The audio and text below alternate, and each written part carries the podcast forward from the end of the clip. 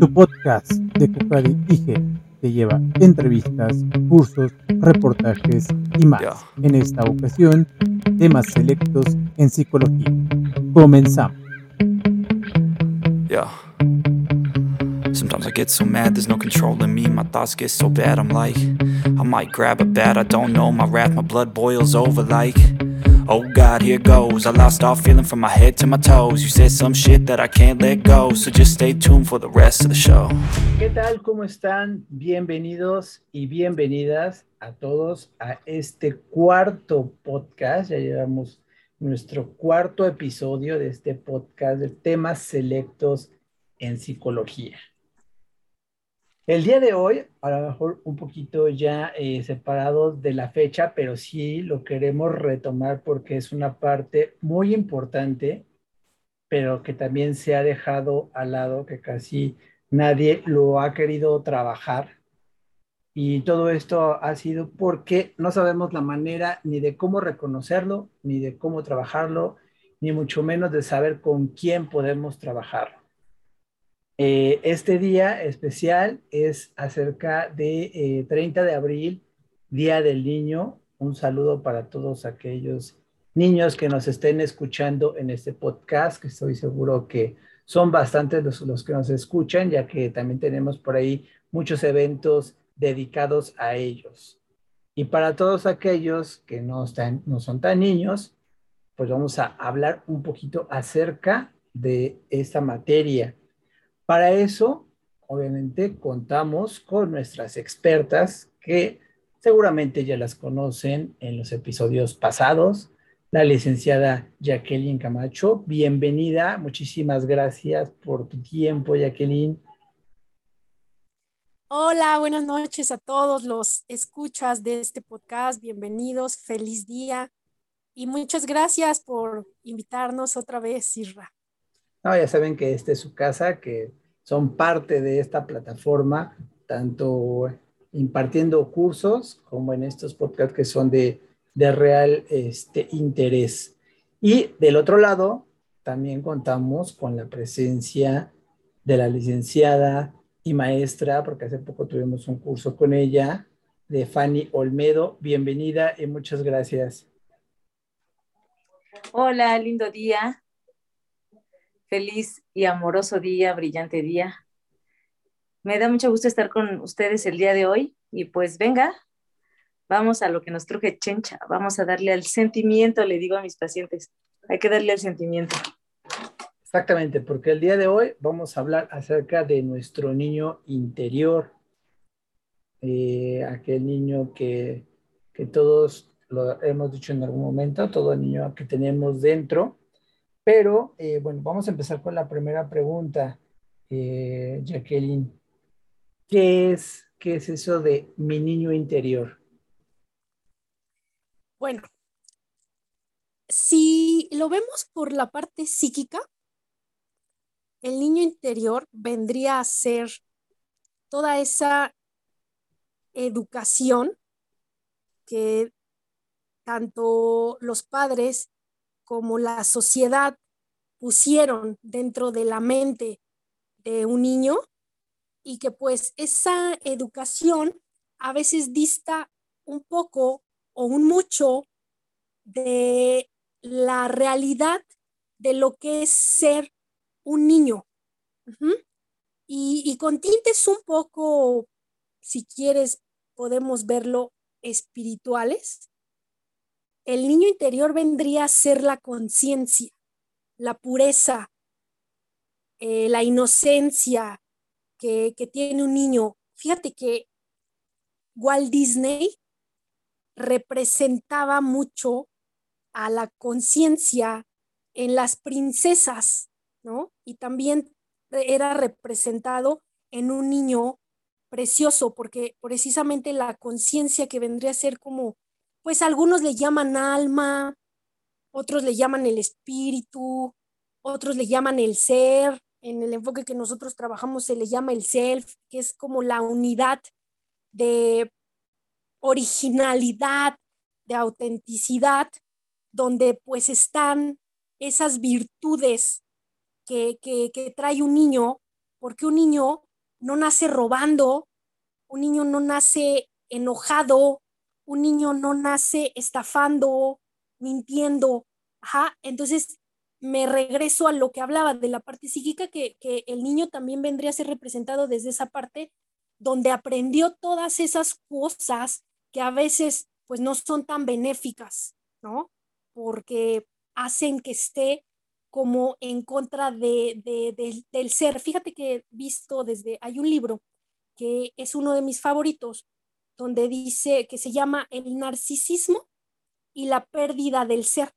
Y en ese libro precisamente hablan de cómo la madre quebranta el ser original y la autenticidad del niño cuando le implanta en su psiquis la forma que ella tiene de ver el mundo como una primicia que antecede a, a lo que ella quiere, necesita y como ella debe ver a las necesidades del niño. Y entonces ahí viene esta parte donde pues el niño en la parte psíquica se corrompe y deja de ser ese, esa luz, esa inocencia que, que realmente es un niño.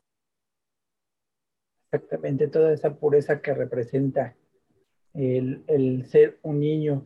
Y, y, para ti, Fanny, ¿qué podría ser el niño interior, nuestro niño interior? Concuerdo mucho con cómo define Lick Jackie al niño interior.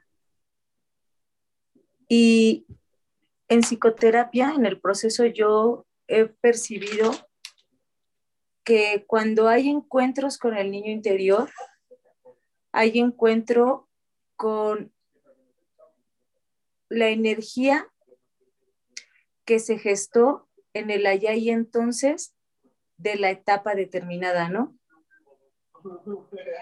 Y si nosotros hablamos de niño interior, creo que en esa conceptualización, cuando la personalidad se permea en el niño, hay ciertas características, ¿no? Que sé que las vamos a abordar en un ratito. Pero justamente porque creo que cuando en un encuentro psicoterapéutico existe la, no sé cómo llamarlo, como la, la vislumbrancia del niño interior, es porque estamos hablando de una energía a nivel comportamiento, es decir, a nivel cognición, a nivel entorno, a nivel característica que se gestó en allá y entonces. Y que, y que, ¿sabes? Cuando me viene la palabra niño interior o, o este concepto de niño interior, también me puedo dar cuenta cómo en realidad quien habla del niño interior es el adulto hablando del niño interior y que ya ni siquiera fíjate, esto que voy a decir, a ver cómo, cómo lo recibe Jackie, porque es al menos lo que yo he notado en, en psicoterapia, es el adulto quien acomoda la experiencia desde ciertas características que ya no son del niño. Porque si yo me voy al cómo es la etapa de la niñez y las características que tiene la etapa de la niñez como tal, y cómo se va gestando la personalidad y se va permeando del entorno, el niño, hay ciertas características como las mencionaba Jackie, como la bondad y la autenticidad, que pasa algo bien interesante, ¿no? La, la, forma en la que el niño mira la experiencia y el presente es concreta.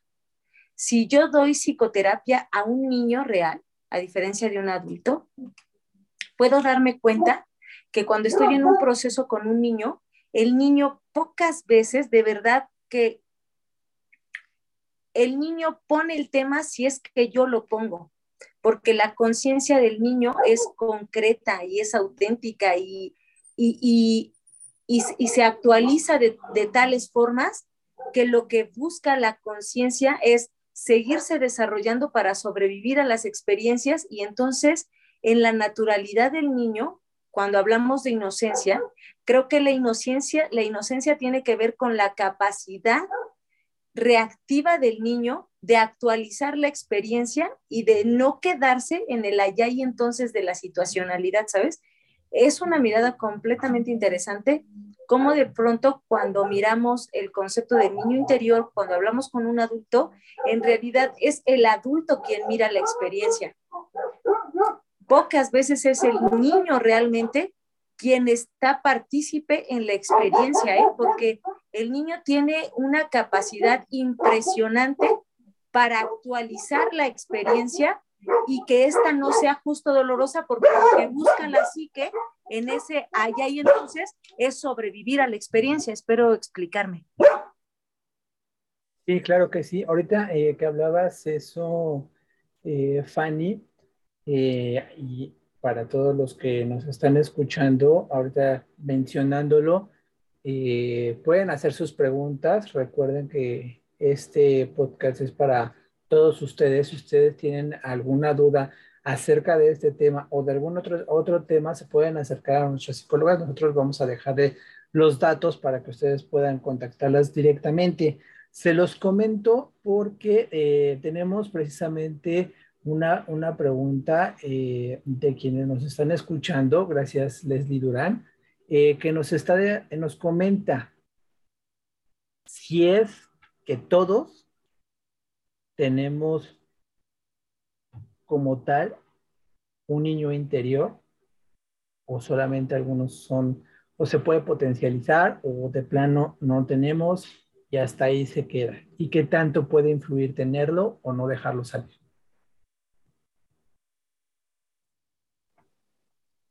¿Tú nos das la palabra para quien conteste la pregunta? O... Sí, eh, Fanny. Va. Mm, sí creo que todos tengamos un niño interior porque yo veo al niño interior como una estancia psíquica energética. Entonces, desde ahí yo sí creo que todos tengamos un niño interior, pero que la forma en la que nosotros la experiencia la vemos como el niño interior, en realidad sé, sé, sé, sé porque lo he leído, sé porque lo he visto en psicoterapia y sé porque yo misma lo he experimentado, que el niño muchas veces no se expresa como el adulto cuando expresa al niño interior. Y aquí me hace clic algo. Entonces creo que cuando el adulto refiere algo del niño interior, en realidad está permitiendo que surja cómo, cómo recibió la experiencia el niño y la tuvo que hacer a un lado para sobrevivirla. Y cuando la acomoda el adulto, es el adulto quien expresa al niño interior. No sé, me hace clic en este sentido en que entonces es el adulto quien, quien le da voz al niño interior, pero que la forma en la que se expresa el niño interior no es justamente la configuración cognitiva y psíquica de un niño, sino ya de un adulto. Ok, perfecto. Eh, Jacqueline, para ti, eh, ¿crees que es sano dejar sacar ese niño interior que, que uno puede tener?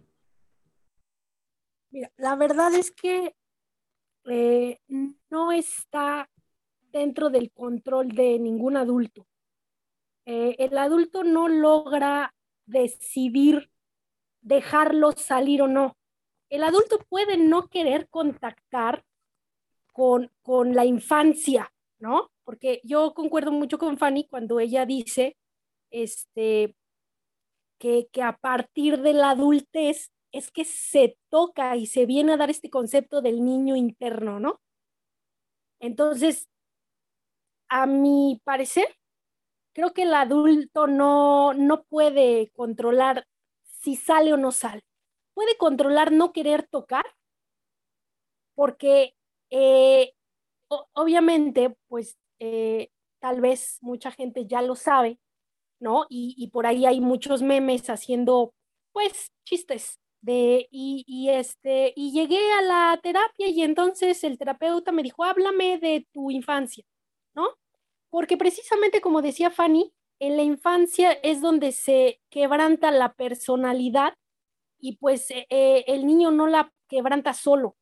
Realmente trabajar con un niño es mucho más fácil que trabajar con el adulto, ¿no? Incluso me acuerdo, creo que Fanny fue quien, quien me eh, escuché decirlo de ella, no recuerdo que, que la, en, en las clases de psicoterapia te dicen, a ver, ¿a quién le gustan los niños? Y pues a, quienes no alzaban la mano decían, pues se van a tener que amolar porque ustedes van a trabajar con niños en cuerpos de adulto. Ajá, entonces tenemos desde la perspectiva donde el niño sale porque sale, adultos en berrinche, ¿no? Adultos haciendo berrinche con un comportamiento infantilizado. Obviamente, el, el comportamiento infantilizado también se adultiza porque el adulto no va, no va a tirarse en el suelo a patalear en el supermercado. Ajá, pero sí se va a enojar, va a dejar de hablar y se va a ir a encerrar a su cuarto. Entonces, de alguna manera, e, este, este niño eh, con necesidades, con la, con la personalidad quebrantada, se va a asomar, porque fue él quien aprendió a, vivir la experiencia de cierto u otro modo a partir de, del momento en que se le quebranta la autenticidad.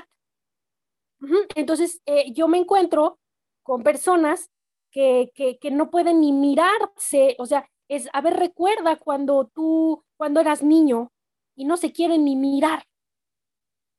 No pueden mirar a, a, a ese pasado y recordarse cuando eran niños porque era algo doloroso, porque se, porque se va aprendiendo a vivir la experiencia desde como me la plantea el adulto. Ajá, entonces si el niño no es mirado, no es atendido, no es cuidado, no es protegido, entonces eh, eh, este, eh, es invalidado, pues también el adulto va a aprender esa misma técnica invalidar al niño, entonces no va a querer contactar con el niño pero de que va a salir el infantilismo, va a salir.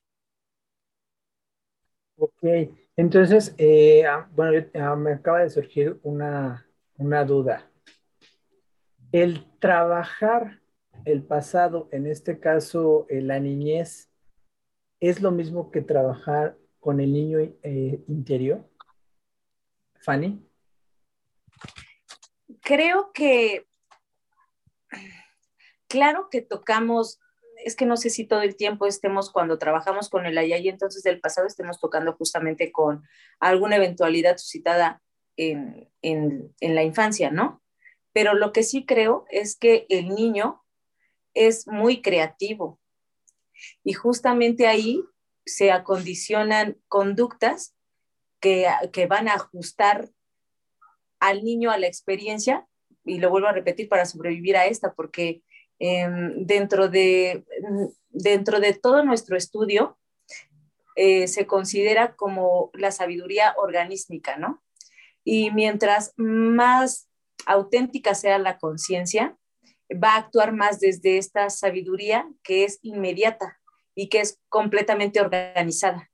Y cuando hablamos de una sabiduría organizada, estamos hablando de situaciones que todo el tiempo van a estarse haciendo ajustes y que en esos ajustes hay un montón de creatividad. Por eso hablamos de que un niño es inocente, ¿no? Porque en realidad cualquier situacionalidad, de verdad, el niño la puede sobrevivir y hace ajustes totalmente impresionantes, ¿no? Que desde su inocencia no, no, no parecen ser lastimosos para absolutamente nadie, ni quien los rodea, ni para ellos mismos, ¿no? Es más, creo que en la personalidad de un niño siempre está el cuidado a quien, a quien él considera su, su relevancia jerárquica y, y que en este cuidado el niño dentro de su inocencia tiene una capacidad de amor incondicional y puede sobrepasar muchas situacionalidades, ¿no? Y, y, y, entonces, cuando tenemos un adulto en psicoterapia hablando de su pasado, es la mirada del adulto.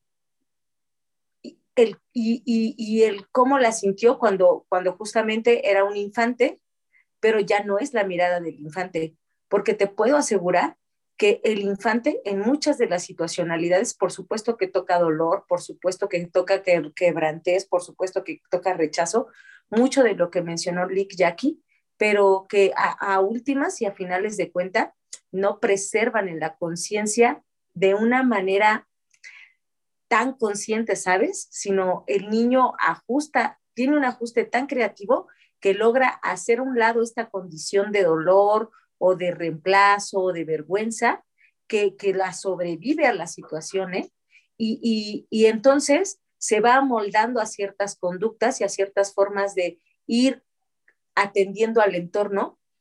Y entonces justo como esto fue en una ya y entonces un ajuste creativo, en el aquí y en el ahora, como se sigue arrastrando esta conducta, porque finalmente fue muy funcional, fíjate, estamos hablando de algo que en la psicología gestáltica, en la psicoterapia gestáltica más bien, se le llama el asunto experiencia obsoleta, ¿no?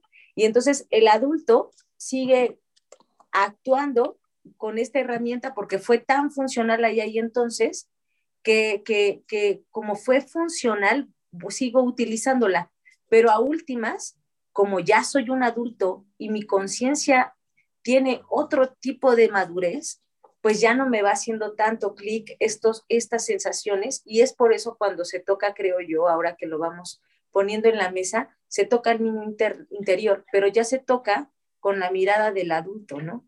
Y el adulto es el resentido y el adulto es el adolorido y el adulto es el, el que la situación eh, no, la, no la ha sobrepasado, ¿no? O, de alguna manera, sí, como actualizado. Eso es, eso es, lo que yo miro y desde, desde la experiencia, ¿no? Exactamente.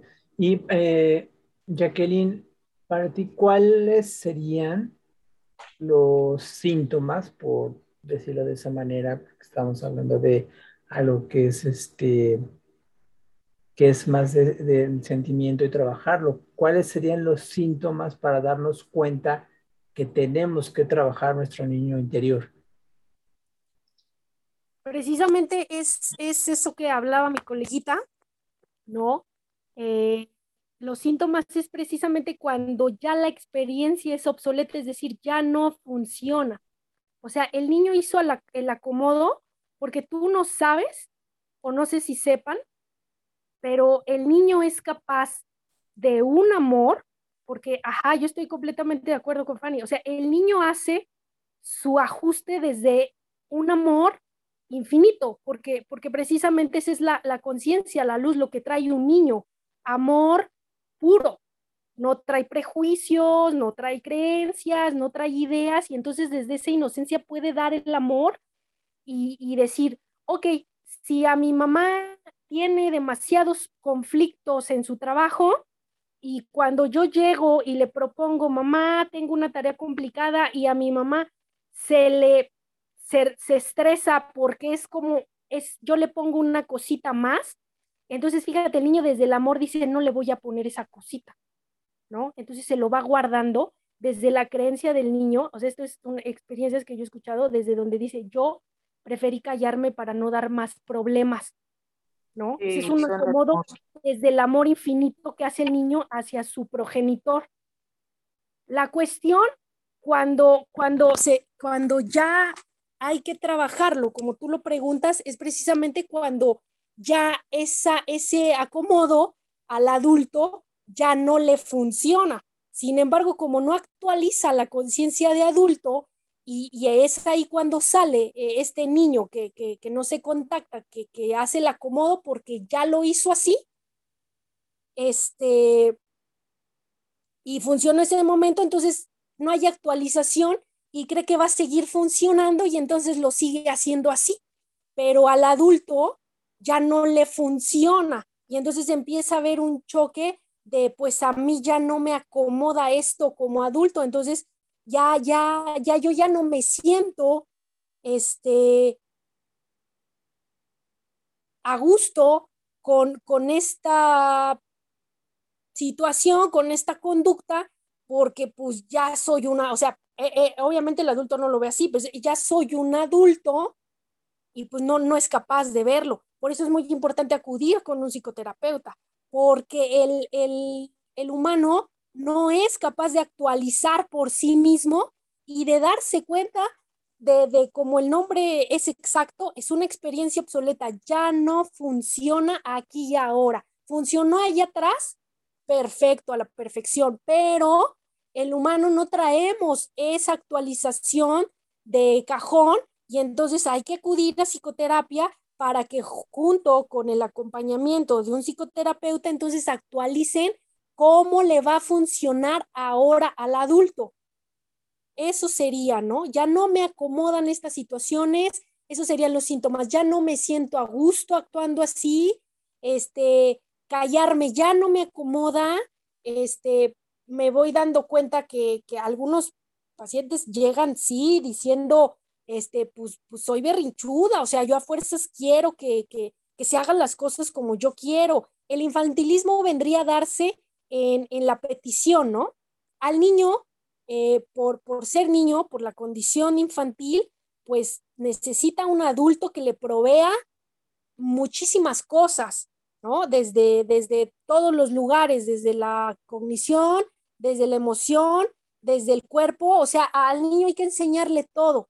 Ajá, eh, eh, hay un momento en la etapa del niño que hay que proveerle de todo, porque el niño no es capaz. Ajá, entonces, si la madre no logra crearle una independencia para que él, para que ella vaya apoyando a que él aprenda a, a satisfacer necesidades por sí mismo y ella satisface todas esas necesidades, entonces viene ese infantilismo que se carga hasta la adultez, en donde tenemos adultos pues pidiendo eh, esas cosas que mamá dio o no dio, ¿no? Porque tenemos los extremos. Mamá dio mucho y entonces eh, eh, el niño pues sabe que mamá da y entonces como no hay un ajuste a la adultez, entonces el adulto sigue acostumbrado a que todo el entorno le provee ahora, ¿no? Ya no está la mamá, pero ahora entonces la pareja y el entorno le tiene que proveer. Y del otro lado, si la mamá no logró proveer, entonces el niño, el, adulto va a crecer con carencia y entonces va a demandar del ambiente lo que no se le proveyó de niño. Entonces, cuando tenemos un adulto demandante, de exigente, ¿no? Para, para que los demás eh, adultos, la pareja, incluso los compañeros de trabajo le vayan proveyendo lo que mamá proveía o no proveía, entonces es un síntoma de alerta para que nosotros vayamos a atendernos a psicoterapia, porque entonces ahí hay una, un, desajuste, ¿no? Entre lo que pasó en la infancia, lo que aprendí, lo que no aprendí, lo que me faltó o no me faltó, y ahora cómo se arrastra como base todas esas conductas a, seguirlas eh, este, copiando en la adultez. Perfecto. Fanny, una pregunta. ¿Qué pasa si se reprime al niño interior? ¿Qué es lo peor que puede pasar? O sea, que diga, sí, sí lo tengo localizado, pero me niego, me niego a trabajar o me niego a sacarlo. ¿Qué es lo que pasa si se reprime? Yo creo que no sé si realmente logremos reprimir esa conciencia, ¿no? Eh, eh, el, el self va formándose de, de, en tiempos ¿no? y espacios. Allá hay entonces el pasado, presente y hasta futuro. Y entonces creo que cuando una persona no atiende, pero eso no, una, sí, cuando una persona no atiende, hay, yo creo que ahí comienzan sintomatologías más crónicas o patológicas, ¿no? Como ansiedad, eh, no sé, trastornos del sueño, eh, fobias sociales. Sí creo que se, fuera importante asistir aquí a, a, cómo la conciencia de pronto nos habla, ¿no? Y, y, y, y, se hace escuchada. Y es como cualquier otro síntoma, si tú no atiendes cuando tienes ganas de orinar, pues el, no atender de manera inmediata las necesidades que se van presentando a manera física cognitiva, psicológica, ¿no? Que en realidad a, a toda esta integración físico-cognitivo-psicológico es la conciencia, creo que entonces ahí hay un gran problema, porque no solamente el cuerpo se enferma por no atenderlo, ¿no? La mente también se enferma. Y entonces tenemos crisis o trastornos de ansiedad, ¿no? Eh, patologías como trastornos del sueño, eh, patologías a niveles físicos, ¿no? Acné, caída de cabello, depresión, no sé, cosas que van como agravándose con el tiempo y que finalmente es solamente una, una forma de ir hablando del cuerpo y la mente a la petición de ser atendido, ¿no? Aquello que está surgiendo. Entonces creo que la misma experiencia es tan sabia que mm, solo si estamos muy negados a nosotros mismos, somos incapaces de atendernos, de verdad, porque el mismo, la misma situacionalidad nos empuja a, vivir experiencias en las que ya nos vivimos incómodos, incómodos a nivel cognitivo o incómodos hasta a nivel fisiológico, ¿sabes? Y creo que al menos de esa manera, hasta a nivel fisiológico, que son los, los síntomas, las psicosomasias, pues de todas maneras lo atendemos, ¿ves? O sea, aún ya tocando la enfermedad, la atendemos. Y entonces por eso creo yo que la enfermedad no es mala, ¿no? Sino cuando nos aventamos una mirada amorosa a la enfermedad, la podemos ver como un propio camino a, nuestra salud, porque nos invita a atendernos, o sea, y, la misma experiencia nos empuja, tanto, tanto, tanto nos empuja que la incomodidad surge de alguna forma, ¿sabes? De una u otra forma surge la incomodidad, ya sea a nivel psíquico o a nivel fisiológico, pero surge para ser atendida, ya sea en la enfermedad o en la locura, pero surge para ser atendida. O sea, no puedes negarla, ¿no? Por más que tú evites negarla, esta va, va, yo creo que energéticamente va a bajar su nivel pero cuando regresa, regresa todavía más cabrona, ¿no? Y regresa con más ganas de ser escuchado, como un niño, ¿no? Como un niño cuando va y te dice, mami, mami, tú estás ignorándolo porque estás en otros rollos, y entonces el morro es mami, mami, mami, mami, mami, mami, ¿no? Ya termina siendo el desmadre, al menos para ser visto, y, y tal vez desde la neurosis, desde de la mamá es atendido, ¿no? Con una, estoy aquí, estoy ocupada, que no estás viendo, pero ya fue atendido, ¿sabes? Aunque sea con una mirada eh, violenta o, neurótica, pero es atendido, ¿ves? Al menos es, es mirado para mandarlo a chingar a su madre, pero es mirado.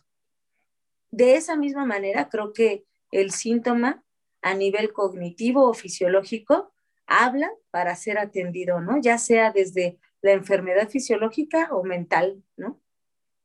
Perfecto. Eh, Jacqueline, ¿cómo podemos conectar con nuestro niño interior? Mm, atendiendo, ¿no? Precisamente como, como lo, tenía, eh, como lo decía Fanny, atendiendo. La cuestión es que, eh, fíjate, como a mí cuando yo lo aprendí, cuando yo me di cuenta, me parece algo muy curiosito, ¿no? Porque justamente como los padres más como una influencia bastante grande sobre el niño porque pues son las bases de la crianza, más que la sociedad, aunque también las influencias de la sociedad caen sobre, eh, sobre, sobre la psique del niño.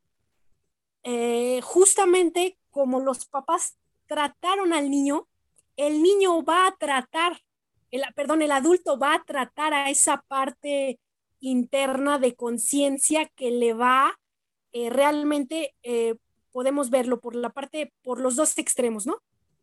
El niño es inteligente y siempre va a tener una respuesta donde él, sabe qué hacer. Ajá. Y por, la, por el otro extremo va a venir esa, esa, ese, mm, esa contraparte del adulto no escuchar o va a ser tratado como los padres lo trataron.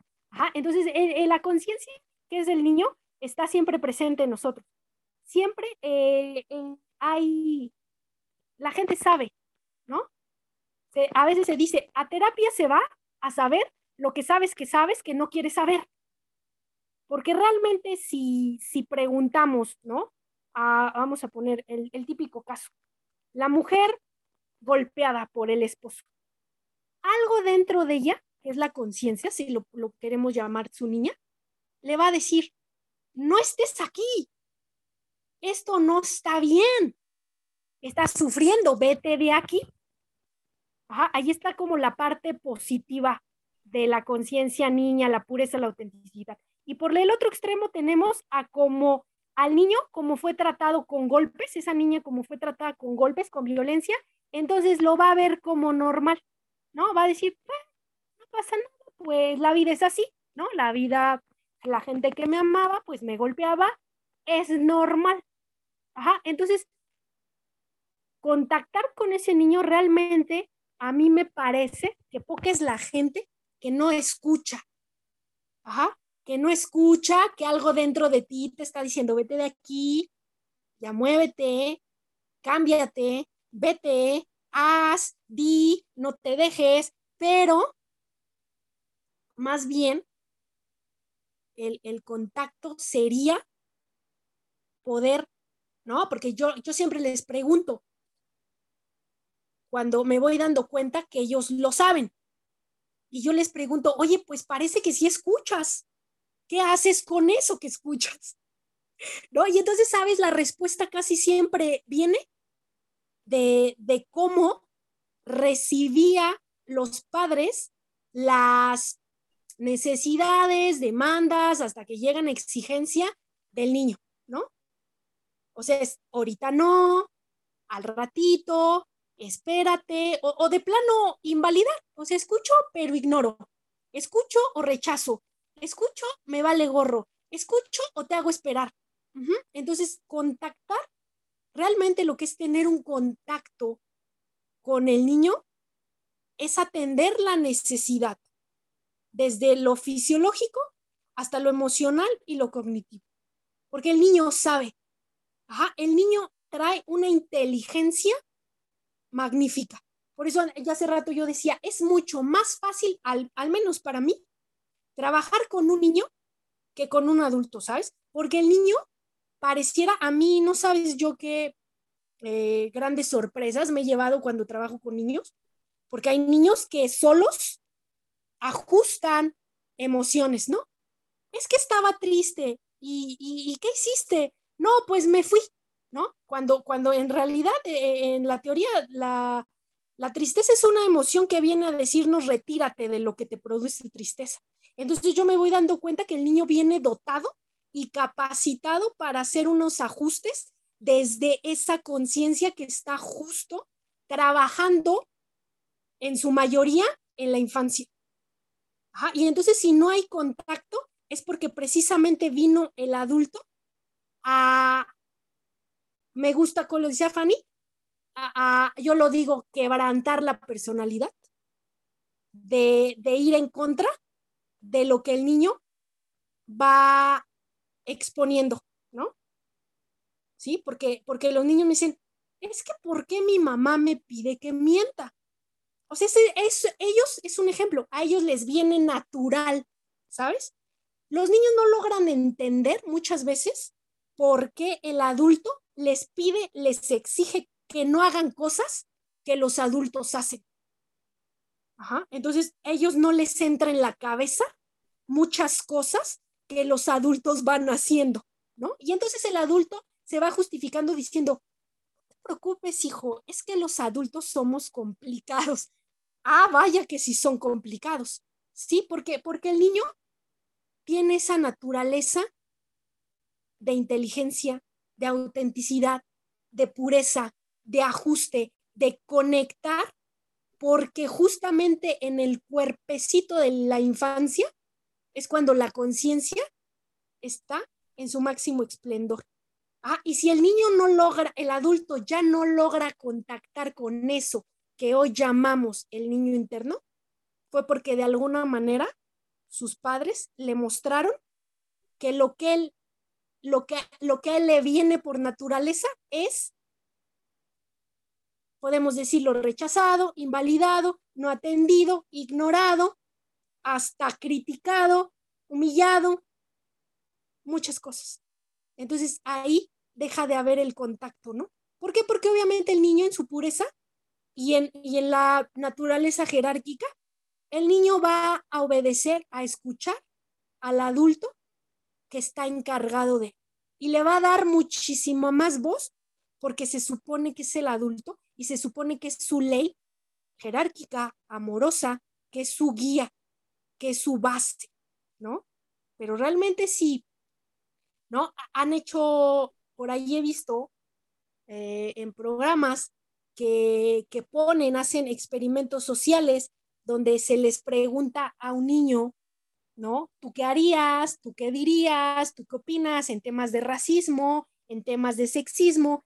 Y la respuesta de los niños es casi siempre sumamente amorosa, auténtica y aceptadora.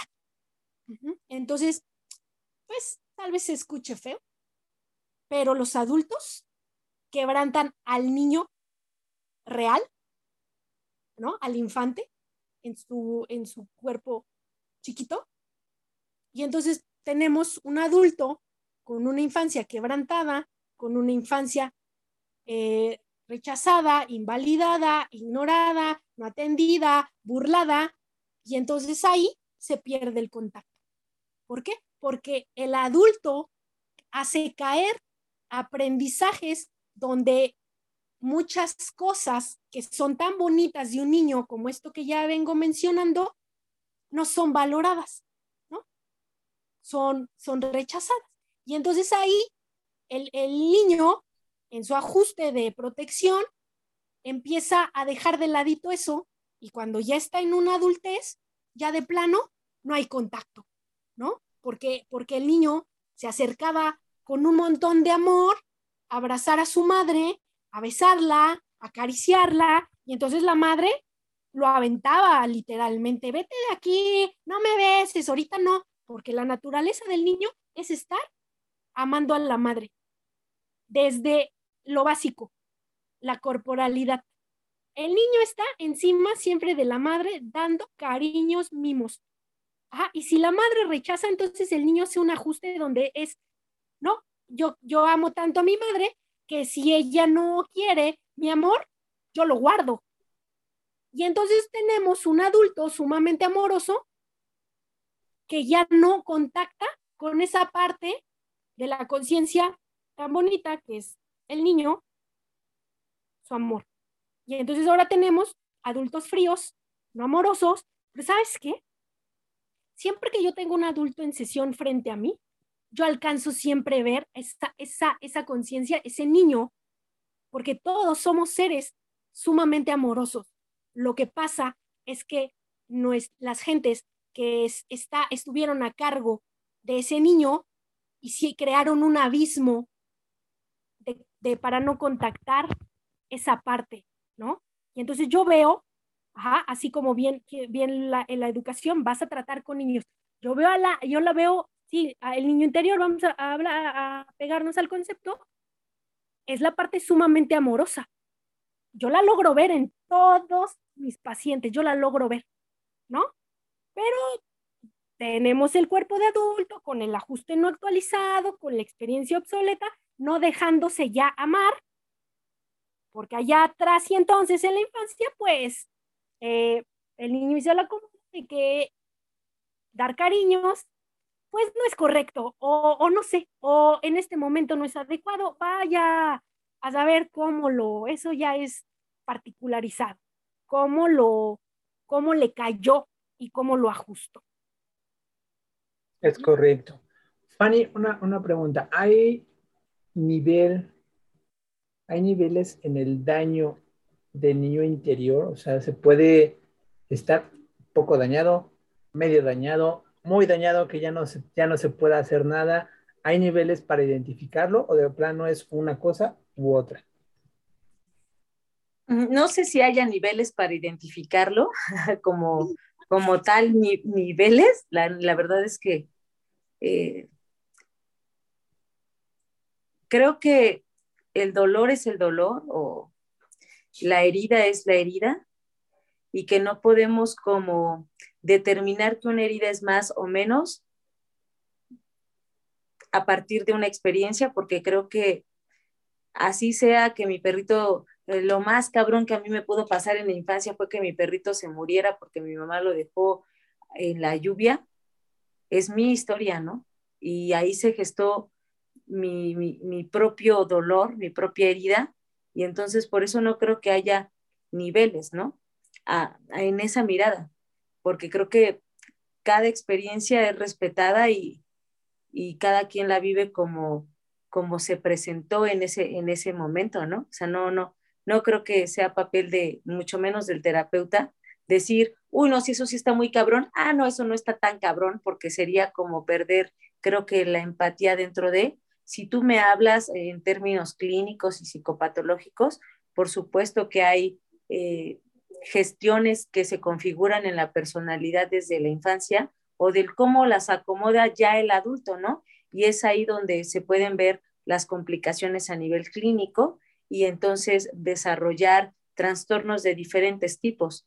Pero creo que tampoco desde una mirada existencialista no, nos terminamos eh, casando con el concepto o la enfermedad, ¿sabes? Porque lo primero que existe en la mirada existencialista es, no hay títulos, o sea, no, no hay patologías, ¿sabes? Solamente es una persona desde una experiencia que, ha surgido y necesita ser atendida. Entonces, no, no sé, no sé hoy cómo expresarme en ese sentido. Desde mi enfoque yo no lo miro como bueno, malo, peor, uy, este sí está cañoncísimo.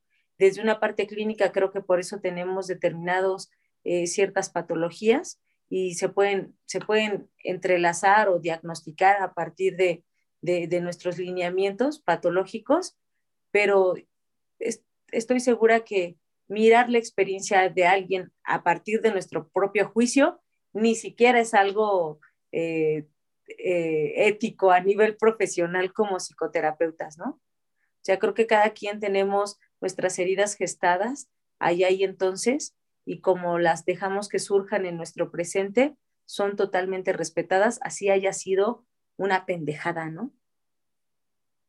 Exactamente, es correcto. Para ti, Jacqueline, ¿hay alguna edad donde ya se pueda empezar a, trabajar o ver lo que es el niño interno? Porque a lo mejor podemos decir que a los 12 años, 12 años para mí 12 años pues todavía es un niño trabajando su niño interior. ¿Hay alguna edad en la que ya se puede empezar a trabajar al niño interior? Qué preguntas tan curiositas, ¿no? vamos a, así como existe el violentómetro, vamos a... Ándale, exactamente. Este, a, crear el dolometrómetro. No, es broma. No, realmente no. Este, hay una edad ¿no? O sea, si bien a, los 12 años es la transición a la adolescencia, de 12 a 19 años es la etapa de la adolescencia, y no, no hay, no hay una edad, o sea, no este, exacta para poder trabajar. Lo que sí yo te podría aportar en esta pregunta es que yo me he ido dando cuenta que cuando eh, se pasa la adolescencia, como vienen muchos cambios este, fisiológicos, este, caracterológicos, psíquicos, emocionales, la sexualidad viene a hacer su aparición. A mí me parece que justamente, pero bueno, este es un tema muy complicado que que voy a tocar así como muy por encima, ¿no? La, la energía de la sexualidad junto con todo el cambio a la adolescencia viene a poner sobre la mesa los traumas infantiles, ¿no?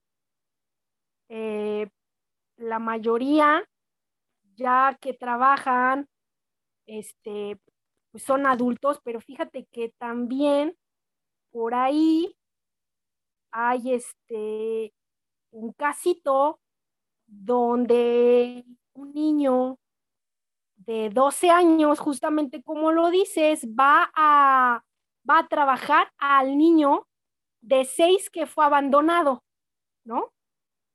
Y, y fíjate que es como súper maravilloso, porque como todavía está en la transición justo 12 años, todavía logra hacer unos ajustes bastante bonitos el, entre niño y adolescente, este futuro adolescente, para poder acompañar y entender el abandono que tuvo ese niño de seis de su, por parte de su madre, ¿no? Todavía trae eh, esa autenticidad y todavía trae esa posibilidad de actualización y entonces el, el, el entrado en la adolescente, el puberto, vamos a decir así, ¿no? Que es la, la etapa, este, logra todavía actualizarse y poder hacer contacto con el que hace seis años era un niño. Ajá, entonces no, no, no hay edades. Realmente, eh, pues sí, la psicología es científica, ¿no? Obviamente la teoría sustenta todo esto de lo que hablamos. A, al menos a mí lo hablo desde, trato de hablarlo desde una manera ya masticada para que la gente logre entenderlo, pero realmente a veces estas preguntas tan exactas, aunque el enfoque de terapia que se maneja aquí es bastante concreto, bastante acertado, eh, tiene unos marcos teóricos maravillosos, donde posiblemente sí puede haber puntos para encontrar, para guiar, para trabajar, técnicas exactas, concretas, específicas. Estas preguntas como valorar qué tan quebrado está, eh, cuando empiezo a trabajar, pues realmente no tienen una respuesta tan concreta como lo tiene la, la teoría o la técnica, ¿no? Ok, perfecto. Y bueno, una de las preguntas que nos están haciendo también. Ah, perdón, antes de, antes de dime. a fin de cuentas, casi siempre se va a llegar a terapia cuando se necesite, ¿sabes? Porque en mi experiencia, yo busqué un terapeuta desde que yo tenía 19 años. Y el terapeuta, yo busqué, asistí, no se dio, no se pudo, no me gustó, no, no sé qué pasó, muchas cosas pasaron. Y lo encontré cuando de alguna manera la conciencia también está lista para trabajar, ¿no? O sea, si, si la, una respuesta más concreta que encontré al final fue cada quien no hay medidas, hay muchas, puede haber generalidades desde el diagnóstico, claro, pero dentro de la particularidad no hay igualdades y cada quien llega a terapia cuando ya la conciencia se lo marca y cuando ya está listo, ¿no? Así como hay un dicho que dice, cuando el alumno está listo, el maestro aparece. Entonces acá es igual. Cuando el paciente está listo, el terapeuta aparece, ¿no? Entonces cada, quien eso es, es muy particular, pisado. La conciencia de cada quien va marcando cuándo, cómo, dónde y con quién. Perfecto, muy bien. Muchas gracias, este, Jackie. Eh, Fanny, una pregunta eh, que nos están haciendo igual las personas que nos están escuchando y nos mandan sus, eh, sus preguntas. Sabemos, obviamente, que la mejor solución es la terapia, pero por lo pronto, ¿cómo podemos trabajar en nuestro niño interior? ¿Quién preguntó eso? es anónimo, no, no, no puedo decir el nombre. No, no te ocupes. ¿Cómo puedo atenderlo sin mi asistencia? ¿Cómo puedo empezar? Sí, sin mi asistencia terapéutica, responsabilizándome, escuchándome, reconociéndome, autentificándome, pero es que no sé si realmente eso pueda pasar sin una mirada terapéutica porque creo que a veces, aunque la conciencia esté ahí aventando las señales de incomodidad para ser atendidos, a veces las personas logramos ver el rollo, pero no sabemos cómo atenderlo.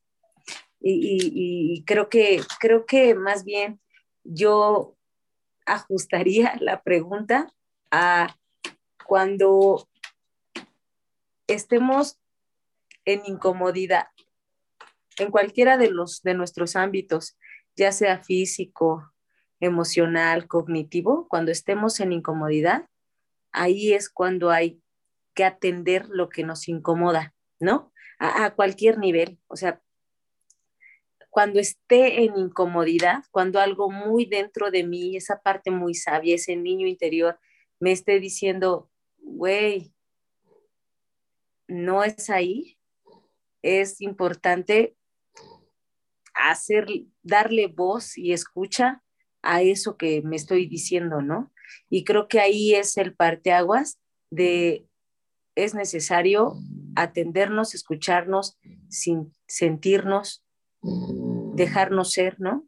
Darle voz a lo más profundo de nuestra conciencia porque siempre es muy sabia, o sea, si no, si no estás yendo un proceso terapéutico y vas sintiéndote incómoda, darle voz a esa incomodidad, no le hagas lo que te hicieron tus papás, ahorita no estoy hablando con otros adultos, los niños no pueden interrumpir al adulto, ¿sabes? Es como rompe ese patrón de conducta y, y, darle voz a eso que está incomodando, a eso que está moviendo, a eso que, que, que ya te va avisando el cuerpo que se ha atendido, ¿sabes?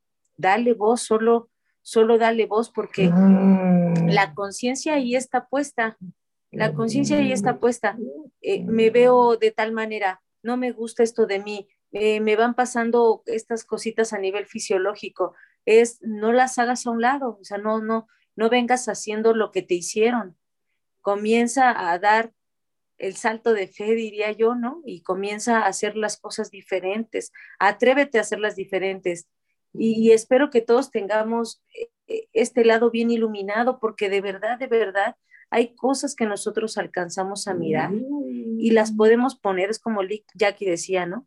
Vamos a terapia a escuchar lo que ya sabemos.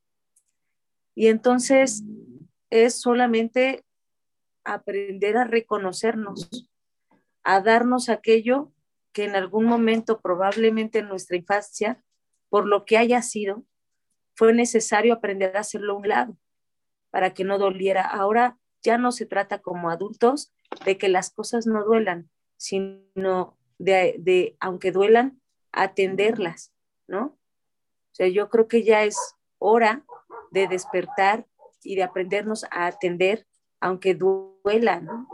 Aunque duela, ya no puedo seguirlo haciendo a un lado. Ya no puedo seguirme ajustando creativamente para sobrevivir porque ya el niño ya hizo un gran trabajo, ya sobrevivió, a la experiencia. Hoy está aquí el adulto que tiene toda la capacidad a nivel cognitivo para responsabilizarse de sí mismo, para aprender a reconocerse así y pues voltearse a ver. Y, pues, la forma más concreta de yo contestar esta pregunta es, atiende todo aquello que te va incomodando. Y ojalá tengamos la inteligencia para mirar lo que nos incomoda, porque a veces ya nos incomoda y sabemos que nos incomoda, pero nos es muy difícil mirarlo y darle voz y auténtica voz, ¿no? Perfecto, exactamente. Eso es. Muy bien, muchísimas gracias, Fanny. Y bueno, a ver, una, esta, esta pregunta es para las dos, Vamos, eh, pero quiero empezar por Jacqueline. Es precisamente basado en los niños. Sabemos que en muchas ocasiones, ya lo estábamos mencionando, que no hay una edad específica como para eh, trabajar en este niño interior. Pero en muchas ocasiones eh, hay niños que lo piden, como tú lo dices, Jacqueline, que ellos mismos eh, lo sueltan, lo dicen y dicen, necesito ir a una terapia. En esta, en esta ocasión, el consejo que es lo que quiero que me gustaría que mencionaras, es para los papás. El por qué es bueno hacerle caso a los niños cuando te dicen, mamá, papá, necesito ir a terapia porque la verdad no me siento bien. ¿Qué es? ¿Qué, es, qué consejo es lo que, que les darías a los papás de que es bueno hacer esto? Bueno, uh, hablamos ahora de niños bastante, no sé cómo decirlo, bastante uh, adelantados, inteligentes, no sé, los niños de esta generación, al menos en, en, como yo los miro, uff, eh, y, y, con todo el cambio de tecnología tienen acceso a bastante información. Eh, sin embargo, creo que cuando un niño pide ir a terapia, este, es algo que, wow, ¿no? Yo mm, elegiría un camino más sencillo, ¿no? Que es, papás, atiendan al niño, ¿no? O sea, eh, atiéndanlo desde donde es importante lo que él dice, lo que él opina, lo que él expresa, lo que él necesita, ¿no? E, eso yo, yo sería, pues los terapeutas no damos consejos, ¿no? Pero bueno, como estamos aquí en el podcast, son como recomendaciones, ¿no? Padres, atiendan al niño. Eh, pónganle la misma atención y el mismo interés que le ponen un adulto cuando a veces los adultos hablan de mil chorradas y, las mamás a veces prefieren estar hablando con, de chismes con la vecina que atender lo que el niño dice, ¿no? Entonces, que es también muy importante, no importa lo que sea, que si te quiere enseñar la nube, mira mamá la nube, ah, sí, qué bonita la nube. Ay, no me interesa, espera, me estoy hablando. No hay atención, no hay valor, no hay interés. Entonces, Ahora otra cosa que es muy importante, ¿no? Eh, no sé de, de, dónde sale esta pregunta de que un niño, creo que creo que hubo aquí como un poquito un malentendido. Los niños a veces no, no piden ir a terapia. No sé, los adolescentes piden ir a terapia. Yo no he conocido un niño que, que, que pide ir a terapia, al menos yo no sé.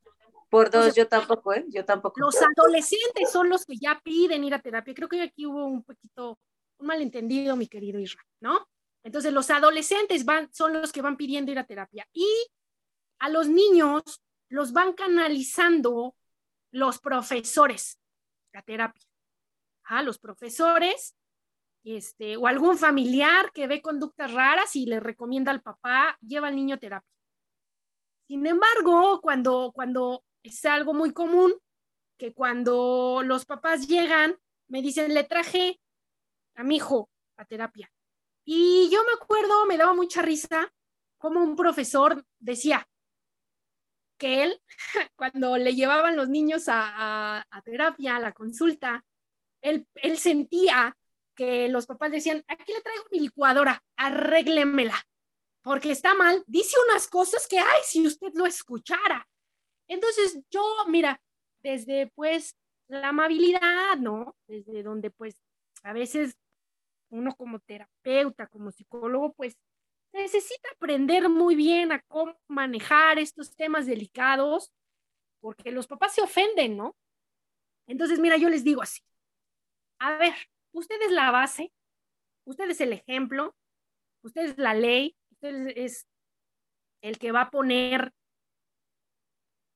todo el contenido para que el niño tenga pues herramientas para la vida. Entonces yo les pregunto amablemente, ¿me va a ayudar?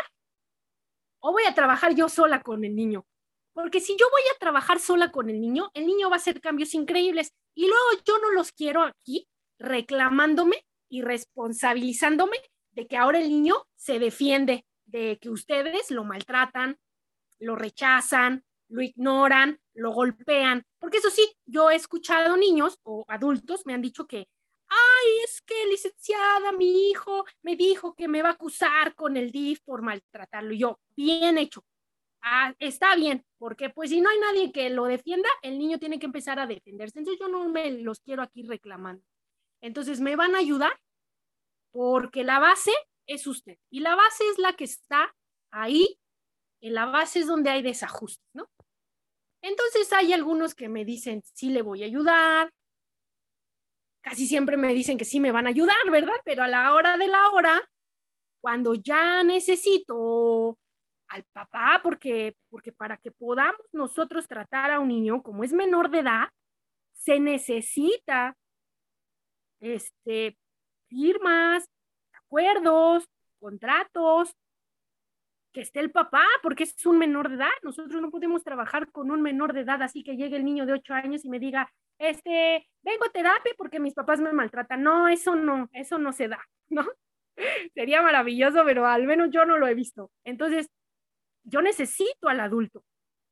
Y bueno, pues ya cuando lo necesito ahí, pues ahí le refiero, a ver, el niño refiere que está pasando esto en casa, a ver, usted dígame qué está pasando, pues muchos huyen, porque no, no, no, no tienen el compromiso, no alcanzan a calibrar, a mí me parece que, que hay adultos que realmente no alcanzan a calibrar la vulnerabilidad de un niño. No alcanzan a comprender lo que es un niño.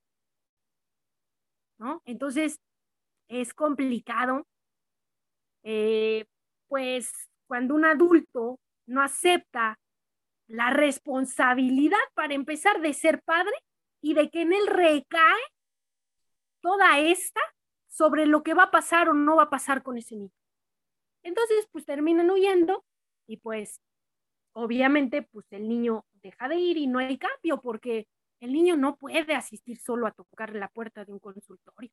Se necesitan a los papás, incluso también con el adolescente. Hasta que no hay mayoría de edad, una persona tiene la libertad absoluta de asistir por su propio pie a psicoterapia. Antes de 18 para abajo son menores de edad y muchas veces se necesita que el tutor esté presente trabajando con nosotros, que eso se llama un triángulo, ¿no? El paciente, el terapeuta y los padres. Así se trabaja con un niño. Es casi imposible que yo trabaje con el niño a solas. Casi imposible, ¿no? Si no diría que no hay, no hay, no hay para dónde ir. Muy bien, me parece perfecto.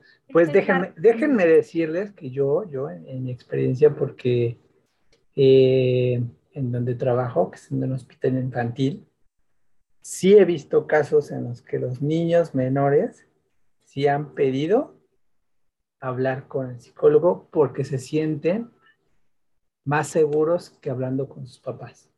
Ah, y hay sí. niños, hay niños que sí han pedido hablar solamente con ellos sin la presencia de los papás. Son casos muy, muy extremos porque sabemos que es el miedo que le tienen a los papás y que hay un trasfondo de todo eso, pero sí ha habido casos. Sí, sí ha habido casos. Sí, es que te digo que los niños de hoy pareciese que, bueno, no sé, es como es- tienen otro chip, ah, exactamente, Sí, aparte el acceso a la información, qué maravilloso. Pues sí, qué maravilloso. exactamente. Y bueno, como última pregunta, no menos importante, vamos una por una. Fanny, ¿qué le regalarías a tu niña interior? ¿Qué le regalo? La atención, justo eso, ¿no? Yo estoy atendiéndome todo el tiempo, de verdad que sí. Hoy más que nunca. ¿Qué le regalaría fuera la atención y qué estoy aprendiendo de la niña interior, que en realidad es la conciencia? El amor incondicional. Eso.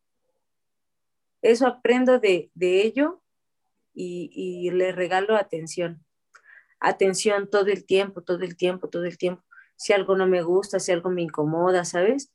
Si, si algo me va pidiendo mi cuerpo que haga, si algo me va pidiendo mi estómago, lo que sea, mi cabeza, ¿no? Si es más, a veces ni siquiera es como necesario, hoy lo he entendido así, ¿no? Hoy ni siquiera es necesario atenderlo afuera, ¿no?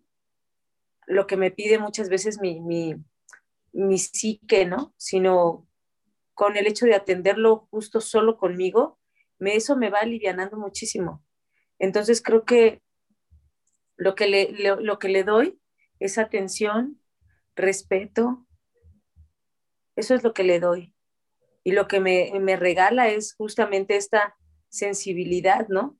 De saberme amada incondicionalmente, ya no importa nada, nada, de verdad, ya no importa nada de lo que yo haga ni termine diciendo porque me amo totalmente, ¿no? Y eso, y eso me queda claro porque desde niña he tenido esa capacidad de amor total, ¿no? Con mis experiencias y con otros, aunque han sido violentos, aunque han sido abusivos, ¿no? He tenido esa capacidad de, pues es que así es la conciencia de un niño, ¿no? Actualizada todo el tiempo.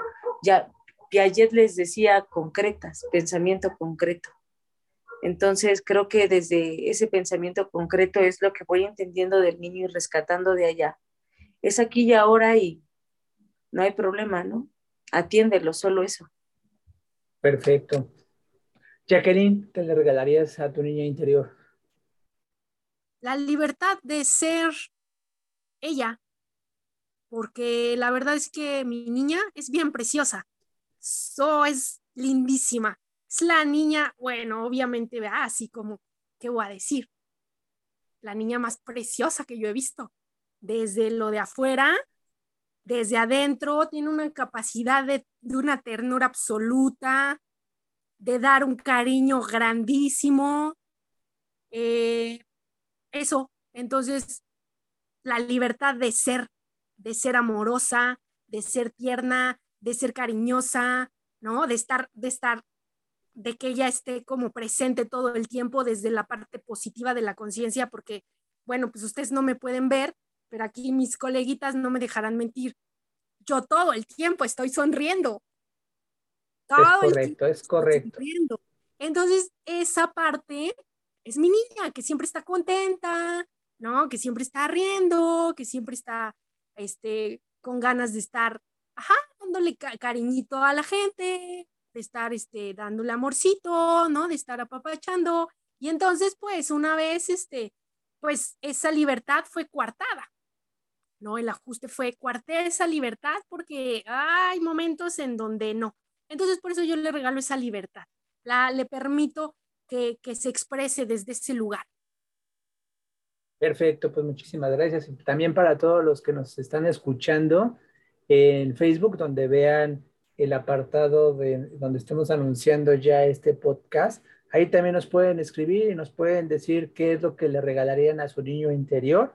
Vamos a ver cuántas respuestas acumulamos. Sí, y bueno, compartan. exactamente, que lo compartan. Y hablando de compartir, por favor, eh, Fanny, ¿cómo te podemos localizar? Danos tus números para quienes ahorita, con todo lo que hemos hablado en este, en este episodio y en episodios anteriores, cómo puedan concretar una cita contigo. Sí, eh, yo recomiendo mandarme mensaje a WhatsApp porque en muchas ocasiones la verdad es que no atiendo las llamadas.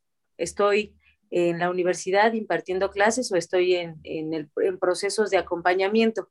Entonces yo, yo prefiero, la verdad, que más que una llamada, me manden un mensaje al siguiente número, es el 55 37 52 01 01 37 52 01 01 y de preferencia directamente al WhatsApp con un mensaje mmm, de dónde obtienes mi contacto, si es una referencia, si es una recomendación, etcétera. Y ya, ya con eso yo te atiendo y hasta puedo mandar un mensaje preguntando si podemos tener una llamada directa, pero sí prefiero que sea en mensaje directo a WhatsApp porque a veces no todo el tiempo es mío porque me encanta proporcionarlo con otros. Eso ha sido mi naturaleza desde siempre. Entonces, ahí me sostengo y me gusta hacerlo mejor mensaje. Muchas gracias. Perfecto, y sobre todo si este si dicen que lo escucharon aquí de Cucari, pues obviamente van a tener un descuento. ¿O no, Fanny? ¿O no? Por supuesto que sí, claro. Ahí está. Ahí está para todos los que nos ven escuchando ahorita. Jacqueline, tus medios de contacto. mi medio de contacto es igual. WhatsApp 55 60 67 68 97. Ahora los teléfonos son tan inteligentes que, bueno, obviamente no lo hace solo, ¿verdad? Pero yo le di permiso a mi teléfono de ser inteligente y la verdad es que me rebota todas las llamadas, pues de números nuevos. Ajá, entonces sí, el mensajito, mejor. Y mira, mi niña es tan feliz y tan bonita que yo voy a regalar a nuestros escuchas. eso es todo. Cinco sesiones diagnósticas. Ajá. A los que crean que traen falta de contacto, que ahí traen cositas atoraditas con el niño, que ni se acuerda, no sé, alguna situación que sea referente al tema de hoy, yo con todo amor les voy a regalar cinco terapias diagnósticas. O sea, la primera sesión corre por mi cuenta, donde eh, me refieran este, que escucharon este podcast y que me manden mensaje de quiero sanar mi niño interior. Y entonces, este, yo voy a regalar esas sesiones, cinco, y en esa primera sesión, pues voy a escuchar de qué eh, este, parte pues está falta de atención y entonces ahí pues les daré un pequeño diagnóstico para poder eh, ver cómo lo podemos trabajar y pues si les gusta mi manera, ¿no? Si les gusta mi forma, pues entonces pues pueden iniciar un proceso terapéutico, ¿vale? Perfecto, muchísimas gracias, Jacqueline. Pues ahí están, ya estamos eh, en, en, tiempo, de verdad, les agradezco muchísimo el haber estado con nosotros en este cuarto episodio. No se pierdan el quinto, está ya muy próximo, se juntó con, con eso de, de los tiempos, así que hay que estar al pendiente, hay que estar al pendiente del próximo podcast que vamos a tener, igual con nuestras especialistas eh, para que eh, nos escuchen en nuestro próximo episodio. Muchísimas gracias, licenciada Jacqueline. Gracias, licenciada Fanny, por todo su tiempo y nos vemos en el próximo episodio. Hasta la próxima. A ti, bonitas noches, días. Bye, los quiero. Cuídense mucho, soy Israel Guerrero y nos vemos en nuestro próximo evento. Hasta la próxima. Tu podcast de Cucadi IG con entrevistas, reportajes, cursos y más. Nos vemos en la siguiente transmisión. Hasta la próxima. Yeah. Sometimes I get so mad, there's no controlling me. My thoughts get so bad, I'm like, I might grab a bat, I don't know. My wrath, my blood boils over like, Oh god, here goes. I lost all feeling from my head to my toes. You said some shit that I can't let go, so just stay tuned for the rest of the show. So, have you ever felt betrayed? Switches how you see things, realize something needs change. Cause I know you got me fucked up. Let me show you what's up. Cause enough is enough.